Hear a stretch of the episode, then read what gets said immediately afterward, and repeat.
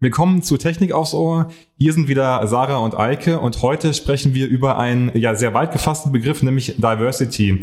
Das heißt übersetzt auf Deutsch Vielfalt und beinhaltet so ziemlich sehr viele Ebenen. Das geht von Ethnie, also Kultur, über Alter, Geschlecht, der sexuellen Orientierung, auch möglichen Behinderungen und Religion. Ja, und wie das alles zusammenpasst und wie das auch in einen Arbeitskontext gebracht werden kann, damit beschäftigt sich unser heutiger Gast, nämlich Maria Prahl. Sie ist uns aus München zugeschaltet über Videokonferenz und sie arbeitet als Diversity Managerin.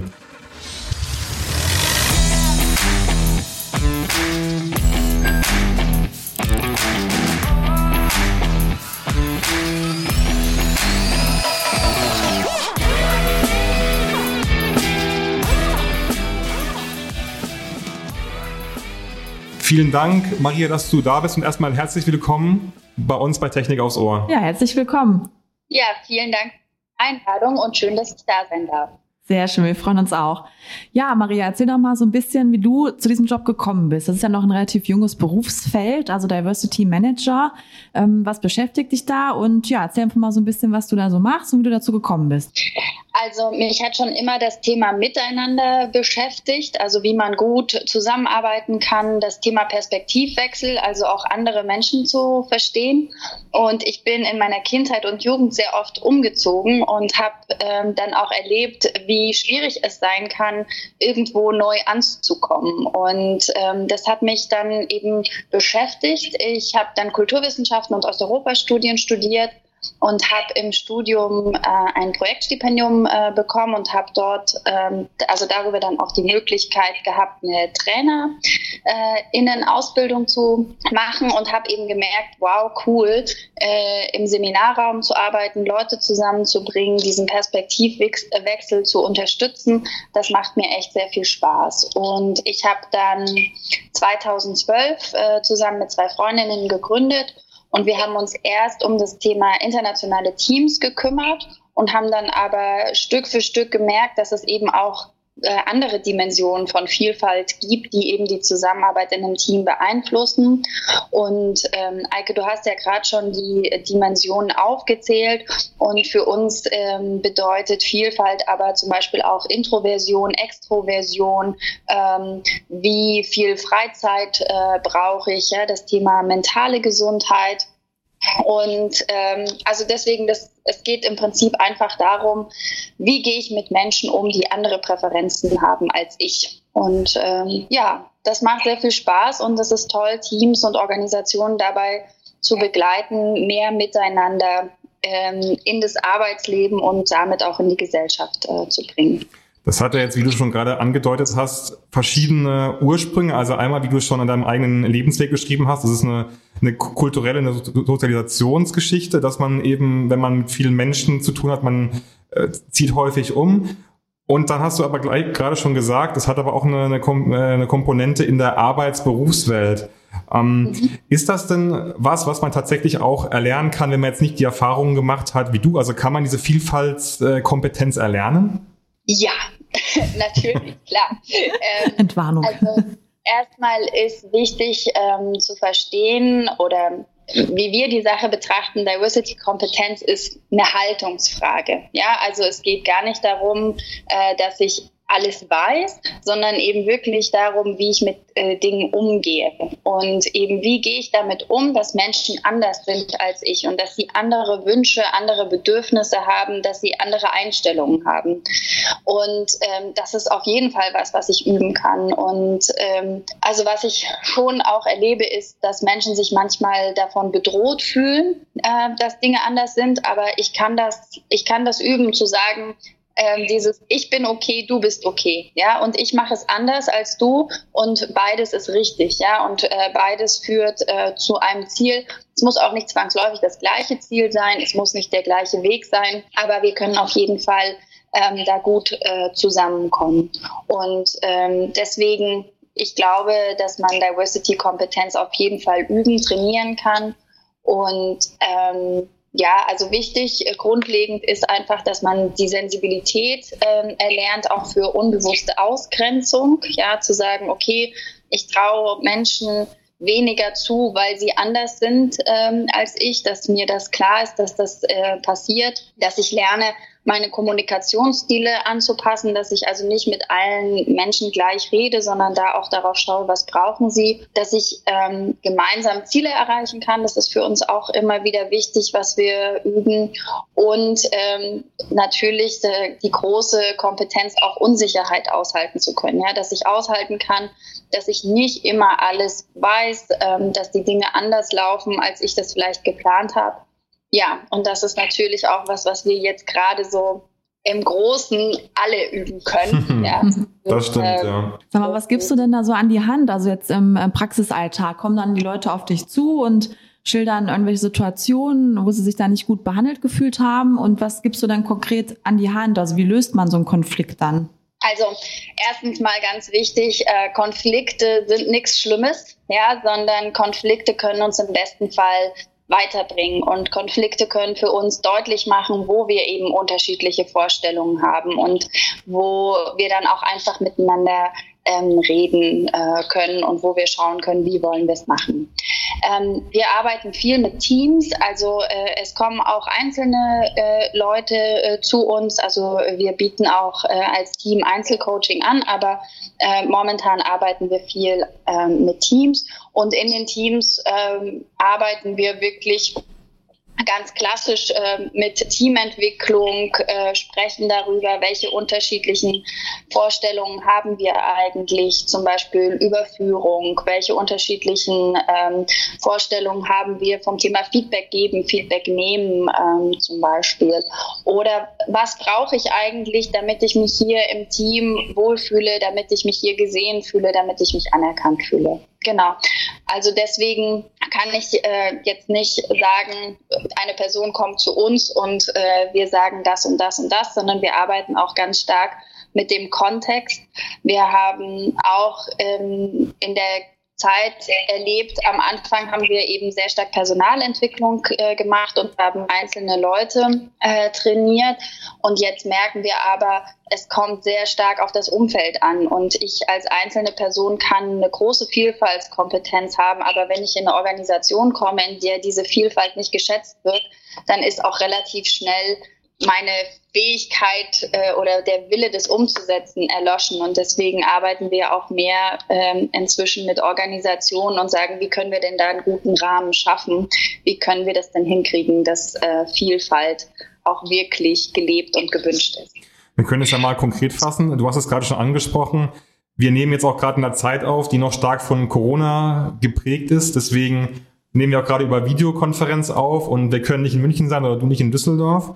Ähm, und viele arbeiten jetzt im Homeoffice, aber eben auch mit mobilen äh, Tools beziehungsweise Videotools, damit Meetings, die normalerweise ja präsent sind, also mit Leuten in einem Raum, sind jetzt virtuell. Kommt gerade bei diesen virtuellen Meetings, kommt es da noch mehr auf diese Diversity-Kompetenz an, weil ich ja erstens da ein neues Kommunikationstool habe und auch B, ähm, mich irgendwie jetzt mit den Leuten anders verknüpfen muss als sonst? Ich beobachte das momentan sehr gespannt, wie sich ähm, die ganze Situation auch auf das Thema Diversität auswirkt. also das eine ist natürlich, wir alle lernen was Neues und äh, das ähm, ist natürlich super, weil das dann auch manchmal so eingefahrene Strukturen ähm, auflöst und Leute, die ähm, bisher vielleicht ähm, nicht so sichtbar waren, werden sichtbar, weil sie plötzlich äh, sehr schnell sich anpassen können, ja, während andere sich vielleicht weniger schnell anpassen können.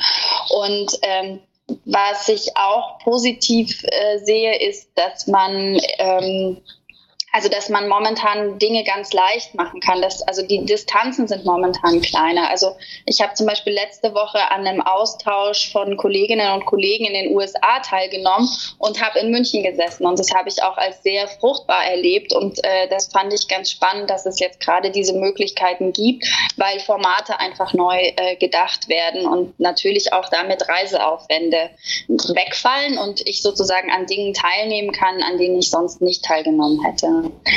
Aber ich sehe auch, ähm, dass es äh, zum Beispiel ja, sehr kritische Stimmen gibt, was das Thema Ausgrenzung äh, von gewissen Leuten gibt. Ja, also äh, das Verständnis für, für, das Thema Elternschaft ist sehr unterschiedlich. Ich erlebe viele Firmen, die da super offen sind und sehr unterstützend, aber ich erlebe auch Firmen, die das noch nicht so richtig auf dem Schirm haben und wo wir eben diese Retraditionalisierung beobachten, wo eben davon ausgegangen wird, okay, die Männer arbeiten weiter, die Frauen ähm, kümmern sich um andere Dinge.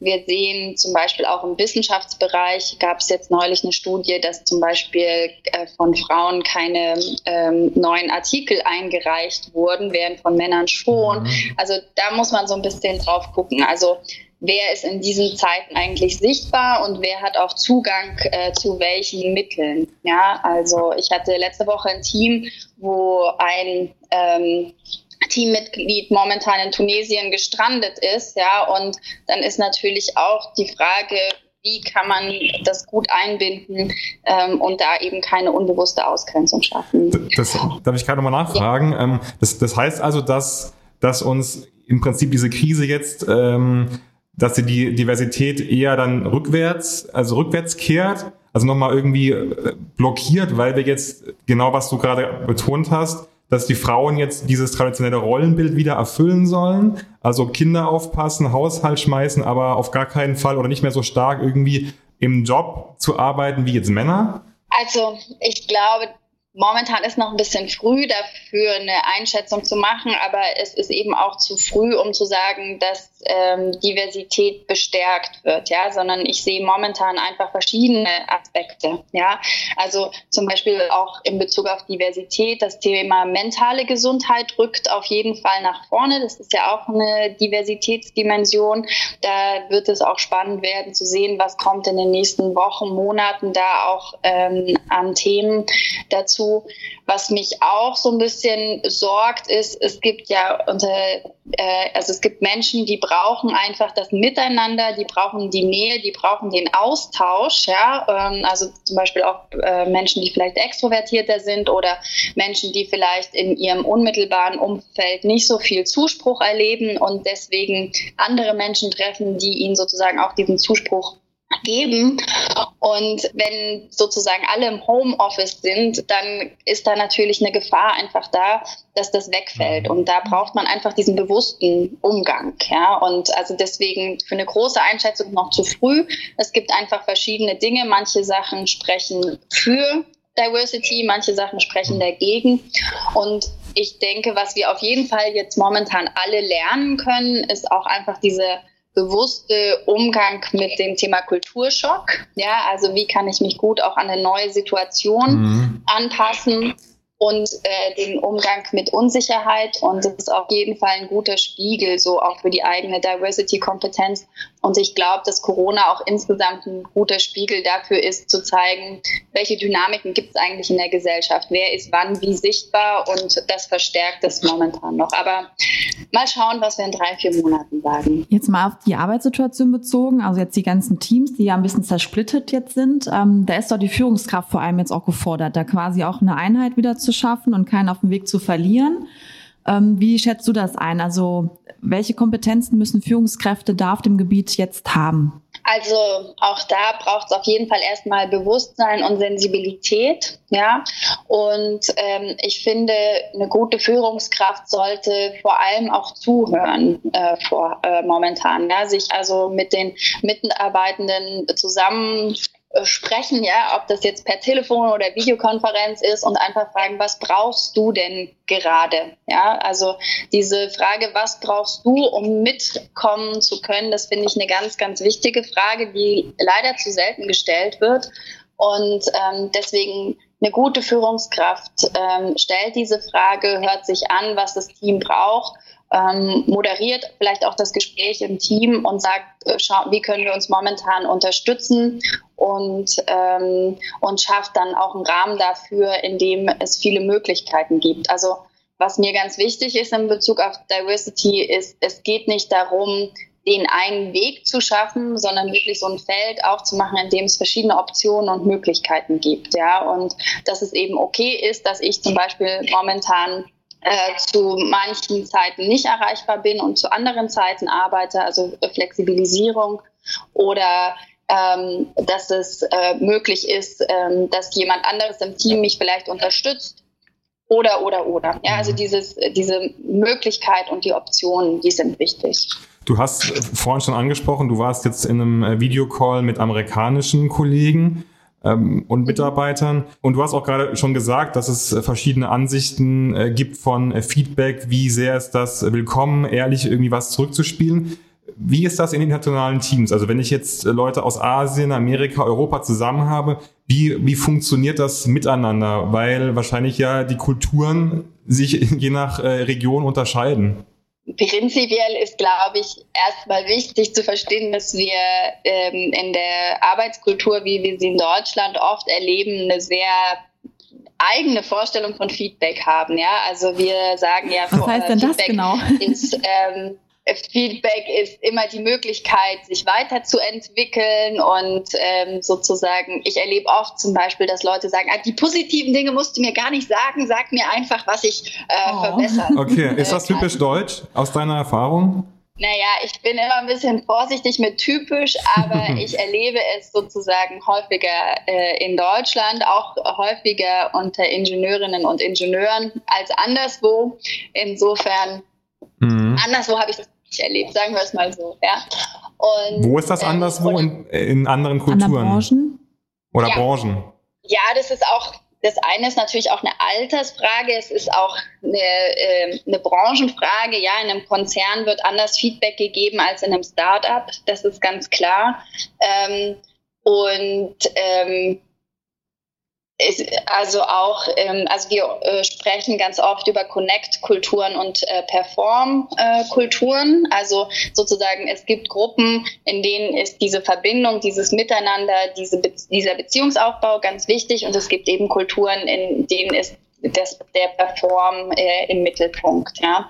Und ähm, da erlebe ich einfach ähm, in Deutschland, ja, wie gesagt, äh, vorsichtig vor Stereotypisierungen, häufiger diesen Perform-Aspekt als den äh, Connect-Aspekt. Und ähm, das ist mir, es ist einfach wichtig, dass mir klar ist, ähm, dass wir Feedback einfach oft verstehen als wirklich diese Chance zur Weiterentwicklung, ja, oder zu sagen, ähm, nicht geschimpft ist gelobt genug. Ähm, das wird in manchen äh, Branchen und auch Unternehmen immer noch gelebt, ja, äh, aber das ist natürlich auch eine Alters- oder eine Generationsfrage, ja, also ähm, eine jüngere Generation ähm, ich weiß nicht, ob ich die damit noch führen kann. Mhm. Und zu deiner Frage eben, in internationalen Teams ist einfach dieser Beziehungsaspekt sehr wichtig. Also ähm, es gibt äh, global gesehen nicht so häufig diese äh, Auffassung, dass wir alles voneinander trennen könnten. Ja, in, äh, mich hat mal jemand äh, aus dem Ausland gefragt, Maria, wie macht ihr das eigentlich, dass ihr alle eure Facetten so voneinander trennen könnt? Ja, du bist doch immer Maria. Wieso bist du dann in einer in einer Situation oder in einer Rolle äh, so sehr so und in einer anderen mhm. Rolle so, so sehr so. Ja? Und ähm, das ist einfach wichtig zu verstehen, wenn wir über Feedback reden. Und ähm, das sozusagen international gesehen ähm, ist Feedback auch viel mehr sozusagen diese Beziehungsvergewisserung. Ja, zu sagen, können wir gut miteinander arbeiten, was können wir verbessern, mhm. was läuft auch gut. Ja, also mhm. international viel mehr darüber gesprochen, was gut läuft und was wir auch beibehalten wollen mhm. und nicht nur das, äh, was noch besser werden muss. Aber das heißt ja auch, dass ich im Prinzip ja schon auch wissen sollte, wie zum Beispiel in den USA jetzt Feedback gegeben wird. Also ich sage mal ein anderes Extrem dann dort, es wird quasi nur gelobt, ja. Es wird aber nicht gesagt, was man vielleicht noch verbessern könnte. Dann treffen ja zwei Extreme aus, ich sage, ich, ich stereotypisiere mal und sage es aus dem äh, Deutschen ähm, der quasi immer nur das Negative hervorhebt und dann das andere Extrem aus Amerika, der immer nur lobt.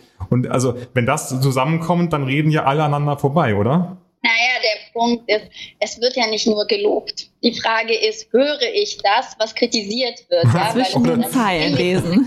ähm, und muss viel genauer hinhören, was nicht gesagt wird. Ja, und das ist äh, einfach schwierig. Ich habe für mich selber so dieses Bild gefunden, wenn wir in einer sehr direkten Kommunikationskultur aufwachsen, dann haben wir so ganz kleine Ohren. Ja, und die, die Message muss da ganz genau rein. Und wenn wir aber in der indirekteren Kommunikation ähm, aufwachsen, dann haben wir viel größere Ohren, so ein bisschen vielleicht so Elefantenohren, die viel mehr auffangen und die viel mehr auch auf Stimmungen achten achten, die viel mehr auf den Kontext achten. Wann wird das gesagt? Wie wird das gesagt? Welche, welche Körpersprache nehme ich dabei ein? Wie gesagt, auch was wird nicht gesagt? Ja, worauf wird kein Bezug genommen? Und ich bekomme darüber trotzdem eine Rückmeldung und ich weiß trotzdem genau, was ich verändern soll. Die äh, Schwierigkeit passiert eben nur, wenn ich so kleine Ohren habe und gar nicht hören kann, also gar nicht wahrnehme, was der andere mir eigentlich gerade sagt. Du hattest ja eben auch das ähm, Ingenieurswesen angesprochen und ähm, das ist ja schon noch so, dass es halt ja eine Männerdomäne immer noch ist, kann man ja, ja. so sagen. Auch wenn immer mehr Ingenieurinnen ähm, da auf äh, Führungspositionen einnehmen. Nichtsdestotrotz siehst du da irgendwie eine Entwicklung oder was muss sich da jetzt noch tun in den kommenden Jahren, dass da auch Diversity mehr gelebt wird? Also ich sehe schon viele Dinge, die gut äh, funktionieren. Ja. ja. Und also das Thema, es gibt äh, mehr Vorbilder, es gibt mehr Initiativen, ähm, Frauen und eben Vorbilder auch sichtbar zu machen. Ähm, aber das eine, was ich glaube, ist, ähm, dass wir größere Zusammenschlüsse und Koalitionen bräuchten, weil was ich häufig erlebe, ist, wenn ich ne, mit einem Unternehmen spreche und frage, warum gibt es jetzt hier so wenig Frauen äh, in Führungspositionen oder warum gibt es hier so wenig Ingenieurinnen, dann wird gesagt, sagt, ja, von der Hochschule, da kommt nicht hm. genug, so ungefähr. Ja, also da wird gesagt, äh, es gibt zu wenig Absolventinnen. Wenn wir mit der, mit den Hochschulen reden, dann sagen die halt, es gibt zu wenig Studienanfängerinnen. Ja, und ähm, dann in der Schule, also die Schule muss was tun, damit mehr Frauen sich mhm. dafür entscheiden, äh, Ingenieurwissenschaften zu ähm, studieren. Und dann wird eben so wunderbar die Verantwortung mhm. von einer Institution an die mhm. andere abgegeben. Ja, und dann sagen die nächsten, na, da muss die Politik sich drum kümmern oder dann müssen die sich drum kümmern. Und hier fände ich es einfach gut, wenn es wirklich mal einen größeren Zusammenschluss äh, gibt, weil wenn wir uns auch anschauen, wie gesellschaftliche Veränderungen funktionieren, dann funktionieren die nicht über eine einzige Maßnahme, sondern darüber, dass es eben in größeren Zusammenschlüssen ja mehrere Umsetzungspunkte gibt. Ja, und da gehört einfach alles dazu. Es braucht die Vorbilder, ähm, es braucht Ermutigung, aber ähm, es braucht auch äh, andere Rahmenbedingungen. Und ähm, der zweite Punkt, den ich ganz wichtig finde, ist, dass sich nicht nur auf die Frauen äh, fokussiert wird, sondern eben auch das Umfeld. Und ich finde, Justin Trudeau, der Premierminister von Kanada, der hat das mal sehr, sehr passend gesagt. Er hat gesagt, wenn wir wollen, dass die Gleichberechtigung oder die Gleichstellung vorankommt, dann ist nicht die Frage, wie wir unsere Töchter erziehen, sondern wie wir unsere Söhne erziehen. Und ähm, das finde ich auch mhm. nochmal einen ganz wichtigen Aspekt, ähm, da drauf zu schauen, wir müssen alle adressieren, ja, und mhm. es braucht eben auch die Männer, die sagen, ich unterstütze äh, das oder ich traue mir das zu, äh, Pflege, äh, also Pflegeverantwortung, Care-Arbeit, wie man auf Englisch eben sagt, für unsere Kinder zu übernehmen. Ja, und ich traue mir zu, äh, dass ich das genauso gut kann. Ja, und also deswegen, da braucht es einfach auf verschiedenen Ebenen äh, Ansätze.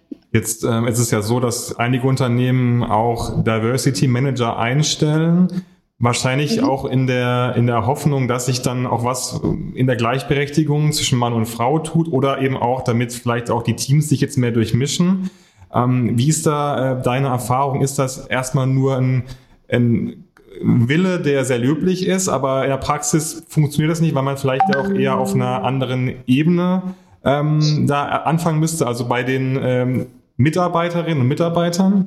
Eine schwierige Frage. Ähm, meine erste Frage ist immer, warum? Ja, warum stelle ich jetzt äh, eine Person ein, die sich um das Thema äh, Vielfalt kümmert? Und was ich eben nicht äh, glaube, dass es funktioniert, ist, wenn man das einfach so für den Jahresbericht in Anführungszeichen tut. Mhm. Ja, ähm, weil dann kann man auch sehr viel kaputt machen, dann kann man das Thema auch verbrennen. Ja, dann ähm, sagen die Leute, oh, jetzt kommt der schon wieder mit dem Thema und da habe ich mhm. überhaupt keinen Bock drauf. Ja? Also deswegen, ich finde schon wichtig, dass es auch mit eben so einer lernenden und offenen Haltung äh, passiert und ähm, dass dann auch da gefragt wird, was braucht ihr? Ja, und dass man sich eben auch dafür öffnet, dass Vielfalt eben nicht nur Mann, Frau, Internationalität und äh, vielleicht noch äh, Behinderung ist, sondern dass es wirklich darum geht, wie kann ich als Team gut miteinander arbeiten und all das, was wir so brauchen, um ähm, zufrieden, gesund und ähm, zu sein, wie können wir das ähm, einbringen? Und ähm, also das wäre so die erste Frage einfach, die ich stellen würde, dieses Warum. Mhm. Und ähm, und dann ist eben die Frage, wie. Und da würde ich schon sagen, es ist wichtig, auch einfach zu fragen, was brauchen da meine Mitarbeiterinnen mhm. und Mitarbeiter. Ähm, es ist ja auch oft so, dass jetzt in agilen Teams gearbeitet wird, wo man nur für ein Projekt zusammenkommt, dann wird man halt quasi auch zusammengewürfelt und dann treffen ja ganz unterschiedliche Charaktere, auch Altersstufen aufeinander. Findest du den Ansatz gut oder würdest du sagen, das müsste man noch häufiger machen in Unternehmen, dass man auch einfach quasi dazu gezwungen ist, mit anderen Menschen, die anders sind, als man selber vielleicht tickt, ähm, klarzukommen? Jetzt ähm, vielleicht nicht nur im Berufsleben, sondern auch generell so. Wie schätzt du das halt ein? Ähm, also das spricht nochmal einen ganz wichtigen Punkt an und zwar ähm, die Diversity-Forschung hat gezeigt, ähm, dass es wichtig ist, dass wirklich verschiedene Menschen mit verschiedenen Ausbildungshintergründen und ähm, zusammenkommen, ja. Ähm, und ähm, also, dass wir uns da auch nicht so sehr auf diese oberflächlichen Facetten konzentrieren, zu sagen, okay, ich stelle jetzt hier drei Männer und drei Frauen ein und alle Männer kommen, haben aber Informatik studiert und alle Frauen haben äh, Personal und Organisation studiert. Ja, das ist kein, kein diverses Team. Insofern sind solche agilen Ansätze, wo ich ja oft auch einfach sehr unterschiedliche ähm, berufliche Ausbildung oder Studienhintergründe zusammenbringe, schon ein sehr wichtiger Punkt, weil ich einfach wirklich verschiedene Denkweisen habe. Ich habe verschiedene Problemlösungsansätze und dann ist ähm, Diversität auf jeden Fall auch etwas, was Kreativität ähm, hervorbringt, weil ich komplett neu denken kann. Wir haben ja jetzt gerade schon, oder du hast gerade schon den äh, Bereich des, der Ingenieure angesprochen, das ja aus Geschlechtersicht nicht sehr divers ist das hat ja wahrscheinlich auch was damit zu tun, dass das Studium an sich ja ein sehr auf Hard Skills basierendes Studium ist. Und du hast ja gerade schon gesagt, dass man den Frauen dann eher diese Soft Skill Studiengänge zuschreibt. Also liegt auch da das Problem dann darin, dass, dass wir deswegen vermeintlich weniger Ingenieurinnen haben, weil man eben auch dieses Klischee noch bedient, ja, der Mann macht das mit der Technik, was man richtig so irgendwie handwerken muss und die Frau ist eher für das Zwischenmenschliche zuständig ich glaube schon, ähm, dass das eine wichtige Rolle spielt. Also ich habe neulich an der Technischen Universität mit einem Lehrenden äh, gesprochen, der schon auch erzählt hat, dass er äh, weniger Selbstvertrauen bei den Studentinnen spürt, was das Thema äh, Mathematik zum Beispiel betrifft. Und ähm, hat dann ein tieferes Gespräch äh, gesucht und hat dann zum Beispiel gehört, dass äh, etlichen Stud äh, Studentinnen in der Schule noch erzählt worden ist von den äh, Lehrern, ähm, also bewusst Lehrern jetzt gesagt, dass äh, Mathe äh, nichts äh, für sie sei. Ja, und da mhm. entwickeln sich dann natürlich auch so Glaubenssätze, die schwieriger sind, äh, dann aufzubrechen. Ja, also wenn ich sozusagen mit dieser Grundeinstellung ähm, daran gehe, zu sagen, ich kann kein Mathe oder Mathe fällt mir schwer, dann wird das natürlich zu so einer selbsterfüllenden Prophezeiung und dann werde ich auch mehr Schwierigkeiten haben. Und ähm, deswegen glaube ich schon, dass wir einfach auch sozusagen neue Glaubenssätze äh, brauchen, ja, und zu sagen, hey, ähm, Männer und Frauen können das gleich gut. Ja, und wie gesagt, das ist ja in die andere Richtung genau äh, das Gleiche. Ja, Männer können genauso tolle Väter sein und sich genauso gut um die Kinder kümmern wie Frauen. Ja, das glaube ich. Und ähm, das erlebe ich zum Beispiel aber auch immer wieder, dass es, äh, dass es Männern zum Beispiel nicht zugetraut wird oder sie sich auch selbst nicht mhm. zutrauen mhm. oder es ihnen dann vielleicht auch sogar im schlimmsten Fall von ihren eigenen Frauen nicht zugetraut wird. Ja, und oh. ähm, also das ist schon ein ganz wichtiger Knackpunkt, ähm, daran zu arbeiten mhm. und zu sagen, welche Einstellung habe ich eigentlich äh, selbst und ähm, von klein auf auch dann zu, ähm, zu verstehen, dass man alles lernen kann. Ja, das ist mein, das ist mhm. mein Glauben. Ja, also ähm, ich kann alles lernen. Wir hatten uns auch im äh, Vorfeld, also bevor wir uns jetzt hier getroffen haben, ähm, gefragt, ob man Diversity wirklich managen kann. Also es ist ja eine Managerposition, also auch dein Jobtitel. Und also das ist ja wirklich ein, ein Feld, was man jetzt nicht so greifen kann. Man hat keine Zahlen vor sich oder irgendwie einen Text oder sonst irgendetwas. Also kannst du nochmal so zusammenfassend irgendwie sagen, wie man das managt? Also da wäre meine erste Frage sozusagen, was versteht man denn unter Managen? Ja, mhm. weil wenn wir davon ausgehen, dass es, dass wir unter Managen dieses Verwalten und Regeln ähm, verstehen, dann glaube ich nicht, dass sich Vielfalt managen lässt. Aber wenn wir Managen eher so in dieser Wortherkunft äh, verstehen, nämlich so an die Hand nehmen, mhm. wo ja Manage herkommt und, äh, und sozusagen fürsorgend und gemeinschaftlich den Weg gehen, dann glaube ich schon, dass sehr, sehr viel möglich ist. Ja, und ähm, weil du gesagt hattest, eben so zusammenfassend, also ich finde immer wichtig, diesen Connect-Aspekt ähm, sich anzuschauen. Also wie trete ich mit anderen Menschen in Verbindung? Wie, wie unterschiedlich ist auch mein äh, Freundeskreis? Ja, wie viel höre ich denn von Menschen, die gerade vielleicht nicht so sichtbar sind? Dann ähm, die Frage der Haltung, also wie gehe ich damit um, dass Menschen andere Präferenzen haben als ich? Kann ich das gut akzeptieren? Kann ich da offen für sein? Oder habe ich innerlich doch eigentlich die Grundeinstellung, dass es nur den einen richtigen Weg ähm, gibt? Dann der dritte Punkt, auf jeden Fall dieses, was brauchst du? Das finde ich ganz wichtig. Und äh, wenn wir das häufiger fragen würden, würden wir schon viel Veränderungen äh, erleben. Und der vierte Punkt sind für mich wirklich diese Optionen zu schaffen. Also mhm. nicht Pflicht zu schaffen, sondern zu sagen, okay, die und die Möglichkeiten gibt es und äh, dann auch damit äh, zu akzeptieren, dass es unterschiedliche Wege zum Ziel gibt. Mhm. Jetzt ähm, haben wir ja seit, ich weiß nicht, einem oder zwei Jahren ein drittes Geschlecht, also nicht mehr nur männlich sondern auch, äh, und weiblich, sondern eben auch divers, also sich weder Mann noch Frau zugehörig fühlen und das wird ja jetzt auch in allen Stellenausschreibungen so reingeschrieben, dass also im Prinzip sich jetzt wirklich jeder bewerben kann, der sich auch yeah. vorher quasi nicht da zugehörig gefühlt hat. Ähm, hast du da schon Erfahrungswert? Wie gehen Unternehmen an sich selbst dann damit um? Ich muss ähm, sagen, dass ich ein bisschen kritisch gegenüber diesem MWD bin, mhm. weil Warum? einerseits äh, natürlich eine Sichtbarkeit dafür entsteht, dass es eben nicht nur männlich und weiblich gibt ähm, und das finde ich super. Aber wir denken trotzdem wieder in Schubladen. Ja, wir denken 0-1 anders. Und ähm, das, äh, finde ich einfach schade, weil ich hätte es gut gefunden, wenn wir es geschafft hätten, ähm, von diesem 0-1-Denken wegzukommen hin zu so einem Skalendenken, ja, zu sagen, okay, es gibt halt ganz viele verschiedene Facetten von äh, sexueller Identität, es gibt ganz viele verschiedene Facetten von Gender und, ähm, und wir sprechen sozusagen alle an. Ja? Und mhm. ich erlebe halt auch in manchen Unternehmen, dass da kein Umdenken stattfindet, mhm. sondern dass einfach in der Prozessbeschreibung jetzt drin steht, ja, genau. da steht mhm. Ingenieur und dann männlich-weiblich D dahinter.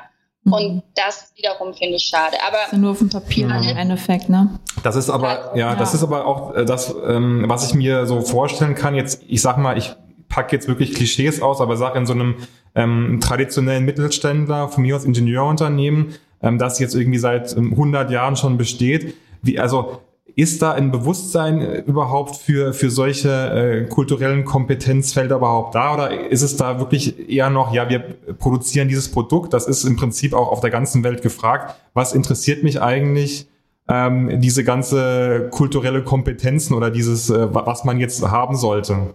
Also ich muss sagen, weil du eben das mit den Mittelständlern ansprichst, ähm, bei den Mittelständlern und vor allem die, die vielleicht auch Familien oder Inhaber geführt sind, erlebe ich eine unglaublich große ähm, Zuwendung. Die nennen das nicht Diversität, mhm. sondern für die steht aber der Mensch im Mittelpunkt, ja. Und ähm, für also die haben ganz häufig diese Haltung, ähm, dass sie sagen, hey, es ist mir wichtig, dass es meinen Leuten gut geht und zwar auch ähm, nicht nur hier, sondern auch darüber hinaus mhm. ist es mhm. mir wichtig, dass sie sich auch im Karnevals- oder Faschingsverein äh, engagieren können ähm, und dafür schaffe ich auch äh, Freiräume. Also deswegen gerade bei den Mittelständlern. Mhm. ähm, erlebe ich auch richtig coole, innovative Sachen, wo ich total beeindruckt und begeistert bin. Also auch da wieder sozusagen Vorsicht vor unseren Einstellungen. Und, ich arbeite jetzt dran. ja, aber bitte. Aber Maria, das hat ja was mit Wertschätzung zu tun, also gegenüber seine Mitarbeiter, also was du gerade angesprochen hast, dass man den Menschen in den Mittelpunkt drückt und auch halt den so in seinem ganzen Leben eigentlich wahrnimmt. Also es ist ja eine Form von Wertschätzung ja, ja. auch. Genau. Ähm, ja gut, also hast du dann ein Gegenbeispiel, wo du dann denkst, ja, äh, in solchen Art von Unternehmen ist aber genau das Gegenteil der Fall, wie jetzt bei einem Mittelständler? Also für mich ähm, war also das war mein abschreckendstes Beispiel. Ähm, das war, da habe ich mit einem Unternehmer gearbeitet, ähm, der kam eben zu uns, weil er gesagt hat, er hat so viele Probleme in der Zusammenarbeit. Und ähm, dann haben wir äh, darüber gesprochen, was eben alles so möglich wäre, auch dieses Thema Connect, Wertschätzung, äh, den Menschen wirklich zu akzeptieren. Und ähm, ich hatte so gehofft, dass wir eigentlich auf einem guten Weg wären. Aber dann meinte er so zum Abschluss, ach, wenn ich mir das alles so angucke, ich habe einfach keine Zeit, Köpfchen zu streicheln. Mhm. Und da war ich total schockiert, weil ich da gemerkt habe, so der eigentliche Kern ist mhm. da nicht angekommen. angekommen ja. ja. Und deswegen, das hat schon auch ganz viel mit innerer Offenheit zu tun. Ja. Und wenn ich eben nicht bereit bin, den Menschen zu sehen und den Menschen anzuerkennen, ja, dann muss ich auch die Entscheidung tragen, zum Beispiel, dass ich eine höhere Fluktuation habe oder dass ich einen höheren Krankenstand habe oder dass es eben Konflikte in den Teams mhm. gibt, ja. Und ähm, deswegen, also das war für mich so ein sehr abschreckendes Beispiel, aber das ist in den ganzen Jahren einmal vorgekommen. Und ansonsten erlebe ich einfach wirklich sehr viel Offenheit, sehr viel Lernbereitschaft, sehr viel Willen, auch äh, Dinge anders äh, zu machen oder neu zu denken. Und deswegen bin ich insgesamt äh, optimistisch. Das, äh, dann sind wir das auch. Ich äh, würde noch mal gerne eine andere Perspektive ansprechen. Also äh, kommen auch äh, Ingenieure aus dem Ausland auf dich zu oder Fachkräfte, die dich äh, fragen, ja, wie ist das eigentlich mit, der, mit der Kultur in Deutschland? Wie, äh, wie muss ich mich verhalten? Ähm, was muss ich denn äh, bringen, damit ich mich da gut anpasse und gut einbringen kann? Ja, ja äh, wir arbeiten viel äh, mit Leuten, die aus dem Ausland nach Deutschland kommen. Und äh, das Schönste eigentlich, äh, wenn wir die ähm, wenn wir diese Workshops äh, fertig haben, dann sagen sie ganz häufig, also das wird wirklich häufig gesagt, ein Glück, ich dachte schon, es liegt an mir. Also ähm, Erleichterung. verstehen Workshop, Workshops schon auf jeden Fall auch ihren Teil der Verantwortung. Also wir glauben immer, dass es eine gemeinsame Verantwortung gibt, auch so eine Teamkultur zu gestalten. Ähm, aber wenn wir zum Beispiel eben darüber reden, äh, wie wird Feedback äh, gegeben oder ähm, wie auch das Thema Konfliktkonfrontation zum Beispiel oder ähm, Erwartungen an Autonomie, Eigenständigkeit, Initiative, ähm, dann sind die Leute oft froh zu hören, zu sagen, ah, okay, ähm, das ist also offensichtlich eher was Gruppenbezogenes und es hat jetzt mhm. nichts mit mir zu tun, mhm. dass ich hier Schwierigkeiten erlebe. Okay. Ja, ist auch eine Erleichterung zu wissen. ne? Als internationale Ingenieure und Ingenieurinnen mich auch oft fragen, ist, wo finden die Leute in Deutschland eigentlich ihre Freunde? Denn in der Arbeit offensichtlich nicht. ähm, das ist, also, okay. Äh, mhm. Das ist aber dann einfach eine Kulturfrage, oder? Ja. Ja, also auch das kommt wieder darauf an, wenn wir mit einem Startup arbeiten, dann wird diese Frage nicht gestellt, ja, mhm. weil eine Startup, ein Startup eben eine andere Kultur hat. Mhm. Aber ähm, gerade so was diese größeren ähm, Unternehmen betrifft, da wird dann eben doch auch nochmal ähm, so dieser alte, dieses alte Sprichwort Dienst ist Dienst und Schnaps ist Schnaps äh, gelebt. Und ähm, mhm. da wünschen wir uns auch äh, sozusagen von den Teams ein äh, größeres Aufeinander zugehen, ja, und zu sagen, hey, ähm, man kann ja auch einfach abends mal äh, zusammen noch was essen und ähm, man muss auch nicht immer äh, in den also auch im Biergarten kann man zum Beispiel Apfelschorle trinken oder Spezi und mm. äh, Radler. Ähm, und also da wünsche ich mir einfach auch mehr Offenheit für diese verschiedenen Optionen. Ja, also es gibt schon auch immer wieder noch ähm, dass Leute sagen, ich traue mich nicht mit in den Biergarten zu gehen, weil da wird dann so viel Bier getrunken und damit fühle ich mich nicht wohl. Mhm. Ja? Und dafür einfach auch im Team eine Offenheit zu schaffen, dass es okay ist, eben eine Spezi zu trinken. Das ist doch ähm, eigentlich nicht so schwierig, mhm. oder? Oder ja, auch stimmt, einfach, ja. äh, wenn jemand neu ins Team kommt und vielleicht aus dem Ausland kommt, zu fragen, hey, hast du dich schon gut eingefunden? Mhm. Äh, wie, wie sieht es aus? Also was wir zum Beispiel auch erleben, ist, dass viele Internationale sich über Meet äh, organisieren und ähm, dass das auch sehr hilfreich ist, dass es dann solche Plattformen äh, gibt. Ähm, aber insgesamt fände ich das schön, wenn da auch in den Teams einfach mehr Verantwortung übernommen wird und mhm. dieses Ankommen auch mehr unterstützt wird. Und man hört ja auch äh, dann von den großen Tech-Unternehmen Silicon Valley, dort wohnen ja die Leute eigentlich praktisch auf der Arbeit, weil ihnen auch dort alles äh, geboten wird, was sie brauchen. Also ähm, ich habe jetzt schon vor einiger Zeit mal was gesehen von äh, Facebook oder auch von Google, wo man einen Campus hat mit äh, allen möglichen Geschäften, die es gibt. Ähm, man äh, kann dort irgendwie sogar ins Kino gehen oder ähm, es, gibt, es gibt sogar irgendwie diverse äh, Fastfood-Ketten dort. Eine Google-Welt. Also, genau. Also ist das ja dann anscheinend äh, dann einfach eine, äh, eine Kultur, die, die vielleicht dann irgendwann auch mal äh, rüberkommt. Und aber du hast ja schon gesagt, die in Startups oder in Agenturen, wenn man jetzt vielleicht mhm. weg von Ingenieuren geht und allgemein einfach auf die Agenturwelt guckt, vielleicht auch da schon eher gelebt wird als eben in äh, normalen äh, oder größeren Unternehmen.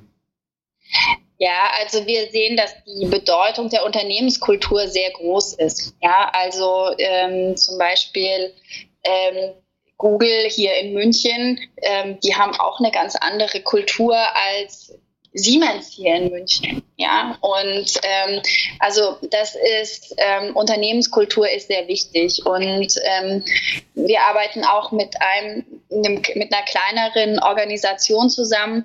Ähm, die haben zum Beispiel, die treffen sich jeden Vormittag für eine Viertelstunde zum Kaffee und auch das ist nicht verpflichtend, ähm, aber es wird sozusagen im Foyer eine Kaffeestation aufgebaut und es besteht die Möglichkeit, dass äh, die Leute, die Lust haben, zu einem Kaffee vorbeikommen. Äh, und ich bin immer wieder begeistert, das zu erleben, dass das auch genutzt wird und dass da natürlich auch sehr viel informeller Austausch äh, stattfindet. Ja, natürlich jetzt gerade auch nicht mhm. Äh, Zeiten von Corona, aber eben das sind einfach so Kleinigkeiten, womit man eben auch diesen Connect ähm, aufbauen kann und womit man das dann eben auch erleichtern kann, sich im Team äh, wohlzufühlen. Und das ist ja auch, was ein Team äh, gestalten kann. Ja, und ähm, also wir geben auch immer wieder mit, Kultur ist veränderbar, Kultur ist auch gestaltbar. Ja, also wir können uns äh, hinsetzen und darüber reden, welche Kultur wir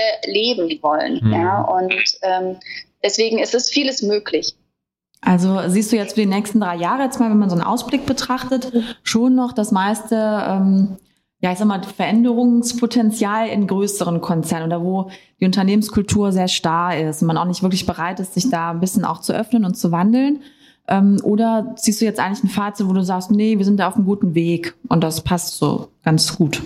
Das sind so zwei Punkte. Also das eine ist, wie passieren Veränderungsprozesse und ich merke, dass ähm, Veränderungsprozesse gut laufen, wenn es so diese kleinen Schritte gibt, ja, bei denen man sich auch vielleicht nicht selber überfordert und wo man auch Ängste und Sorgen mitnimmt. Ja, das sehen wir gerade auch gesamtgesellschaftlich. Ja, dass wenn wir eben sehr große Veränderungen haben und Ängste und Bedenken nicht adressieren, dann gibt es eben so einen starken ähm, so eine starke Gegenbewegung, die entsteht. Also deswegen finde ich es wichtig, wenn wir über die nächsten drei Jahre sprechen, wirklich auch kleine Schritte ähm, zu gehen. Ja, und also wir sagen ähm, einer unserer Leitsätze ist Have a mission, but don't be a missionary. Also hab eine Vorstellung von dem, was du erreichen willst, hab ein Ziel, ja, aber ähm, versuch nicht die Leute dafür zu missionieren, mhm. sondern wirklich dieses, diesen Weg gemeinsam zu gehen. Und ähm, weil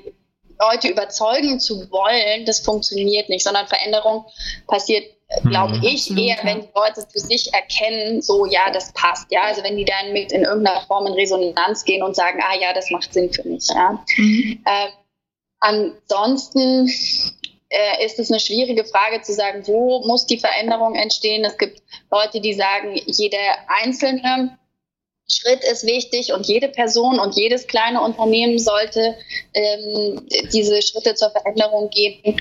Es gibt Leute, die sagen, es gibt ähm, sozusagen Orte, wo es größere Wellen schlagen könnte, die äh, Veränderung, äh, weil die Leute sozusagen mächtiger sind, stärker gesehen werden und es dann auch auf andere wieder ausstrahlt.